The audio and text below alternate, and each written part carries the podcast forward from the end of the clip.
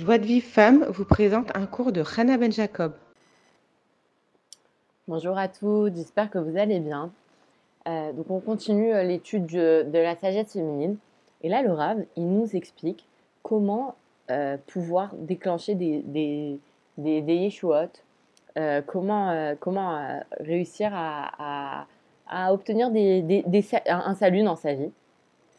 Et donc en fait, il nous explique que il y a, un chemin à suivre parce que des fois, une personne, elle a, une difficulté et, et du coup, elle va beaucoup prier, elle va se concentrer sur ses misères et elle va, au lieu de déclencher des chouettes, elle va amener des rigueurs sur elle.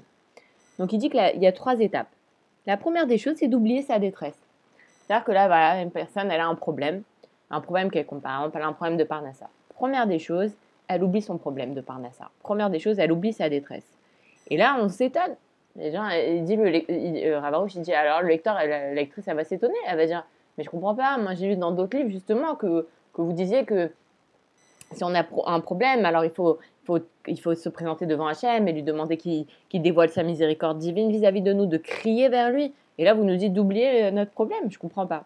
Il dit pourquoi? Parce que en général, quand une personne, elle a un problème quelconque, et eh ben, elle, quand elle va détailler ce, ce problème, elle va rentrer dans les pleurs en vain.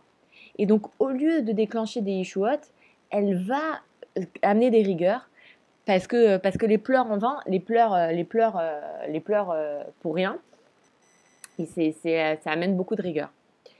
Et donc, une personne, même la personne qui a une, vie très difficile, elle va se rendre compte qu'elle a beaucoup de bonnes choses qui vont bien dans sa vie.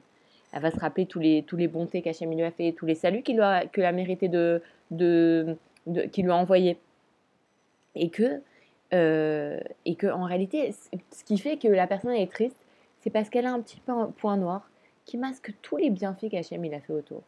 Et que, en réalité, le Yetzirara, il lui agrandit euh, ce, ce, cette difficulté-là, comme si qu'en réalité, il avait rien qui va dans sa vie. Et donc, la femme, qu'est-ce qu'elle doit faire? Elle doit voir ce qui va bien dans sa vie. Alors, chacune selon ce qu'elle a.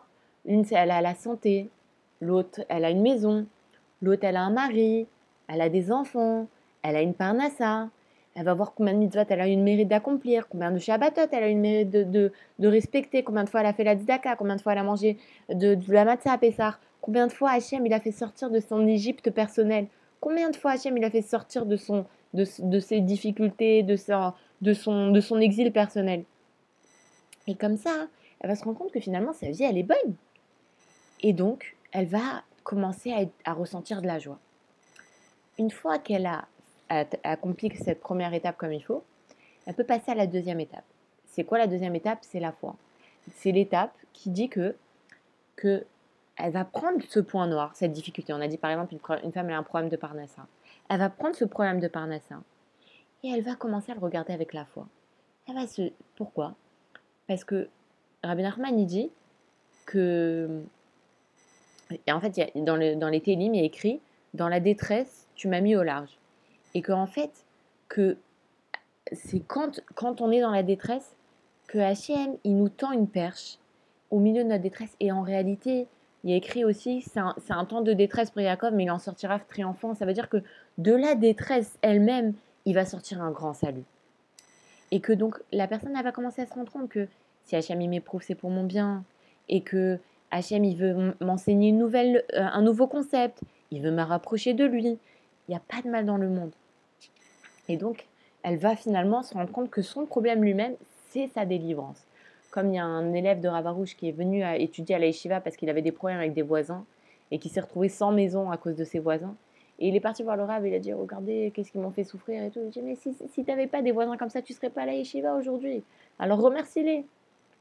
Voilà, donc ça c'est la deuxième étape. Première étape, on oublie sa détresse. Deuxième étape, on, la on considère d'Afka cette détresse avec la foi. Et troisième étape, on prie et on se repent. Et donc on va commencer à chercher les causes qui ont entraîné ce problème-là. Qu'est-ce qui fait que, euh, que, que, voilà, Hachem m'a envoyé cette épreuve? Sur quoi je dois faire tchouva? Et ensuite on prie Hachem pour qu'il nous, pour qu'il nous envoie la Yeshua. Et en fait, le Rav, il dit que bien que, cette étape, elle, est, elle soit importante, eh ben, il, voulait il voulait ne pas la mettre, cette étape, il ne voulait pas la mentionner, parce qu'il avait peur que les gens, en se concentrant sur leur, euh, sur leur détresse, ils n'arrivent plus à prier et à remercier vraiment. Et, donc, du coup, il a dit que si une personne, elle voit que si elle va commencer à demander à Hachem de, sur quoi elle doit faire tchouva et prier pour que Hachem la fasse sortir de ce problème, si elle voit qu'elle commence à rentrer dans les pleurs en vain, alors que soit qu'elle elle ne fasse pas ça, elle ne, elle ne fasse pas cette étape qui est la, prière et le repentir, soit euh, elle commence petit, à petit, elle commence à, demander un petit peu de, de à l'aider de faire tchouva. Donc on résume, Première des choses, on oublie sa détresse et on remercie uniquement pour les bonnes choses de la vie. Deuxième étape, on remercie Dafka pour cette détresse-là, parce qu'elle est dirigée pour le bien. Et troisième étape, euh, après qu'on s'est réjoui de sa détresse et de croire que, euh, c'est ça notre Yeshua, de demander à Hachem sur quoi on doit faire Tchouva et de prier pour que, pour que Hachem nous exauce. Et, et, donc, en fait, après le rap, il va nous raconter un exemple qu'il a connu personnellement qu'il y a une femme qui venait le voir à la fin de, ses cours à chaque fois et elle se plaignait que son mari l'humiliait, qu'il la méprisait, qu'il l'insultait. Et un jour, elle va voir le Rav, elle lui dit tout va bien pour moi. Il se dit, il y a un miracle là. Soit le mari l'a fait vas, soit peut-être Azusham elle a divorcé, alors c'est pour ça peut-être qu'elle est, elle est bien. Et elle lui dit, euh, non, non, pas du tout, ça n'a pas changé, c'est exactement la même chose à la maison. Mais j'ai relu le jardin de la foi et j'ai compris qu'en réalité, il faut vraiment accepter que tout ce qu'Hachem fait, c'est pour le bien et que tout est dirigé vers le bien. Et je remercie, et, donc, je remercie Hachem d'avoir un mari comme ça. Et donc, qu'est-ce qu'elle faisait dans, son, dans sa des doutes euh, quotidienne Elle disait à Hachem, elle disait merci Hachem pour, pour toutes ces années où mon mari m'a tourmenté, merci pour les mépris, son mépris, pour son humiliation. Et donc, elle a vraiment remercié pour son épreuve. Et après, elle demandait pardon à Hachem qu'elle s'est plainte jusqu'à ce jour. Et à la fin, elle faisait tchouva. Elle disait, bon, il euh, n'y a pas de souffrance sans faute. Donc elle faisait vois sur peut-être son enfance, qu'elle s'est mal comportée avec ses parents, peut-être son adolescence. Et qu'est-ce qui s'est passé? Ça ne la dérangeait plus du tout que son mari la méprise. Et, ça, c'est un vrai miracle, parce qu'une femme, elle supporte pas que, son mari la méprise. Et donc du coup, euh, son mari, il a dit, mais qu'est-ce qui se passe? Tu te plains plus, tu réponds plus Tu vois, non, je suis contente d'avoir un mari qui me critique, euh, que, que j'ai pas le schlumbite, d'avoir un mari qui me méprise et tout. Et le mari, il s'est dit, il y a quelque chose qui va pas. Et il s'est dit quoi Ma femme, elle est heureuse d'avoir un mari qui, comme moi et, elle est joyeuse. Non, il y a quelque chose qui ne va pas. Et donc finalement, en fait, lui, il s'est posé des questions.